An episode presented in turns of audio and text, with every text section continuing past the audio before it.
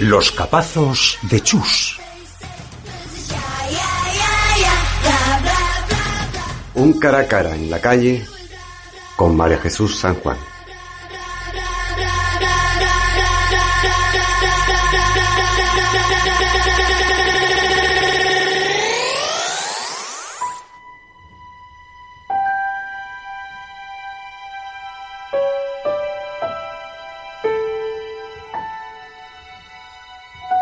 Del año 2020. Pues sí, queridos oyentes, como si de una maldición bíblica se tratara, llegó una plaga. Una plaga en el siglo XXI. Una pandemia provocada por un virus que ha obligado al confinamiento de los humanos por todo el mundo. Algo inesperado para nuestra soberbia de reyes de la creación nos ha llenado de incertidumbre, temor y dolor porque ha habido víctimas mortales. Tendrá que pasar mucho tiempo antes de conocer el verdadero número de bajas.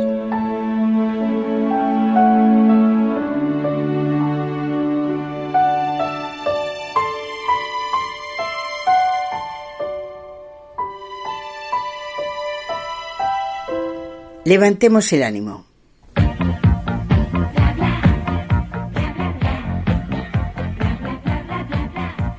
Para un programa como Capazos, que se nutre de las experiencias y opiniones de las personas que encuentro en la calle, este confinamiento es un tremendo obstáculo. Pero ya sabemos, a mal tiempo, buena cara.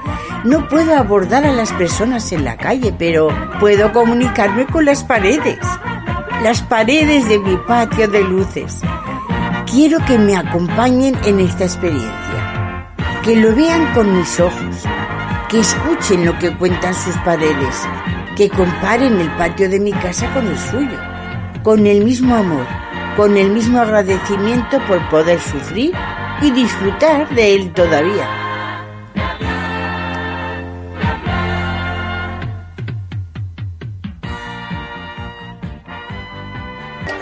El patio es mayor de lo que suele ser un patio de luces, pues corresponde a una manzana de edificios que da cuatro calles formando un rectángulo. La distancia entre los lados más largos, que es donde vivo, es superior a la anchura de una calle normal, por lo que es difícil hablar con los que tienes enfrente. Hasta estos terribles días, poco tiempo dedicaba a observarlo detenidamente. Vivo en la guardilla de un edificio construido en 1922 de tres plantas de altura, que en compañía de otro de igual época, ahora abandonado, están encajonados entre modernas construcciones mucho más altas y profundas que ellos. Por lo que para ver el patio en toda su amplitud, tengo que acudir a la vista por satélite. Estos edificios son testimonio de una época en que este barrio obrero por excelencia estaba constituido por modestas edificaciones de una planta, donde destacaban ellos como parte de una pequeña burguesía.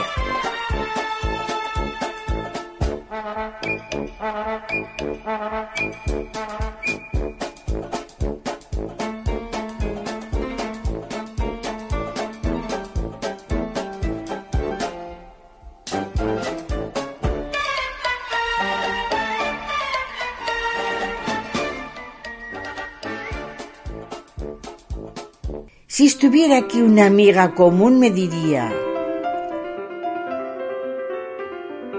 tienes que mirar con atención. Las fachadas nos dan información sobre la edad de los edificios, el estado de las cuentas de las comunidades que permiten un mantenimiento perfecto y de las que apenas llega para reparar lo urgente. Si son de ladrillo cara vista, el estatus es superior. Otro detalle. El número de cajones de condensador del aire acondicionado nos informa del confort de sus propietarios. Eso si pueden pagar la factura de la luz. También en el tejado encontramos elementos interesantes. Mira, este de la casa abandonada junto a la tuya, esa antena desvencijada debe llevar ahí desde los 60. Y esas que se estiran como cuellos de jirafa buscando la señal, con vientos de alambre oxidado, son las primeras colectivas se mantienen en pie gracias a la protección de los altos edificios que han evitado que el cierto las tumbe. Qué diferente se ven las modernas antenas colectivas con su estrechita torre triangular. Veo que tú tienes una vieja parabólica. Todo esto ha quedado obsoleto por el cable la fibra óptica y los satélites. ¿Qué nos deparará el futuro? A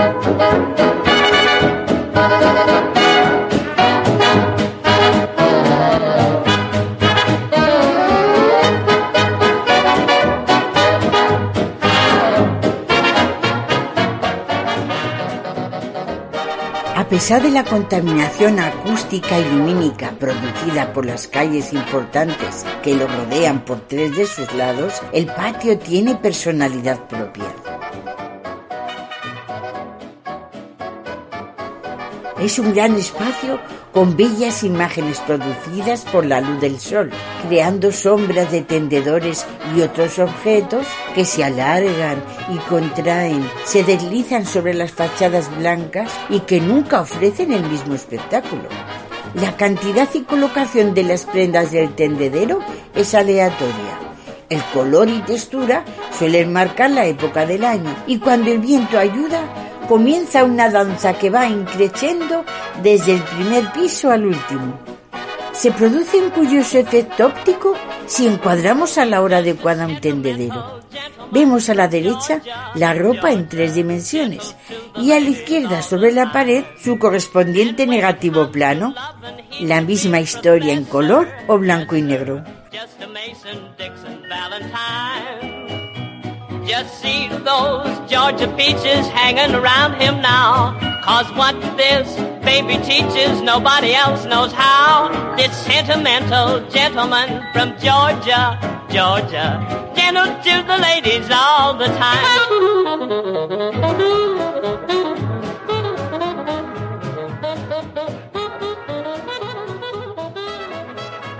A media tarde, Unas enigmáticas sombras invaden la enorme fachada blanca que queda a mi izquierda, sin un solo hueco.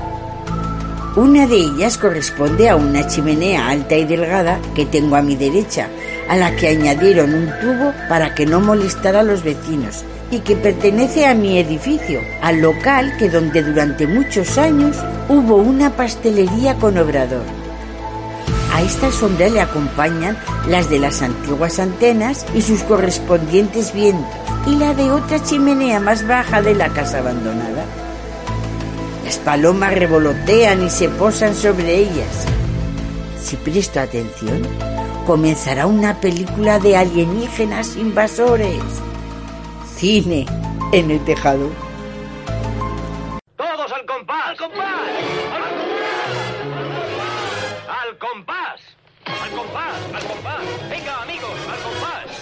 Escenario de cine el que se forma enfrente en otro hueco entre edificios, que deja ver en la zona baja los tejados de las casas de la otra calle, repletos de chimeneas, y como fondo una parte del cielo que alcanza su máximo encanto cuando se asoma la luna entre las nubes. Todo a punto para que vengan los desollinadores de Mary Poppins y se pongan a bailar.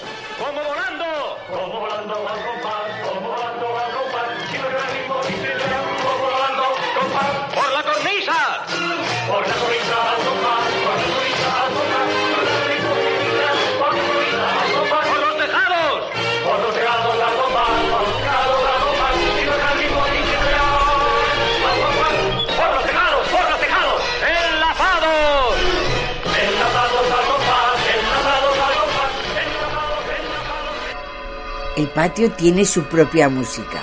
Sobre el murmullo del tráfico lejano llega el sonido de las campanas de la parroquia, limpio y alegre, repicando las horas, volteando en el ángelus y en los toques para las misas, solemnes en el toque de difuntos.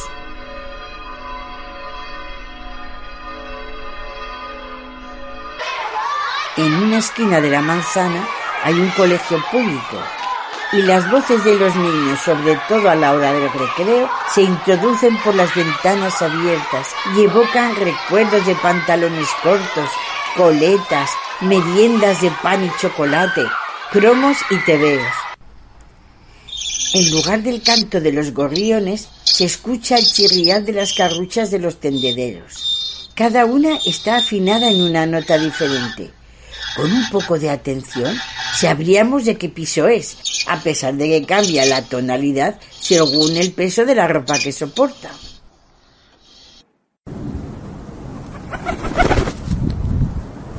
El aleteo de decenas de palomas que a través de un agujero en el techo han invadido un local y el edificio abandonado junto al mío, acompaña a su arrullo en esta época de celo primaveral, lleno de contoneos y giros de los palomos y miraditas disimuladas de ellas evaluando a los pretendientes. No estarían tan relajadas si hubieran acudido cuando llegué aquí hace 24 años. En esa época estaban los tejados de los locales llenos de gatos y por las ventanas abiertas para disfrutar del buen tiempo se colaban sus maullidos lastimeros por el celo, que al principio, ignorante de mí, confundía con bebés.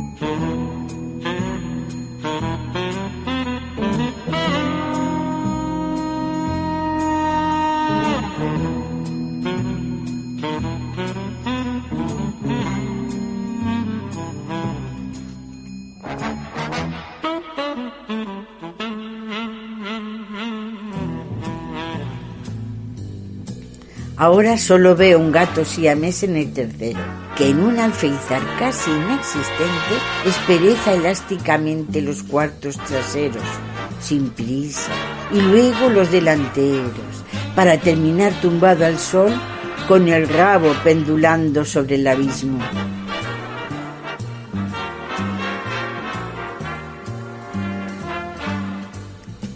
En el fondo de ese abismo se pasea indolente un gran gato de Angora. Ha estado caminando de un lado a otro de la cristalera, vigilante, y en cuanto su mano ha salido al patio, lo ha seguido casi pegado a sus pies. Parsimoniosamente sigue su ronda, como ajeno a lo que ocurre a su alrededor. Es pura estrategia felina. Está atento para perseguir a cualquier sombra, mosca o pelusa que mueva el viento.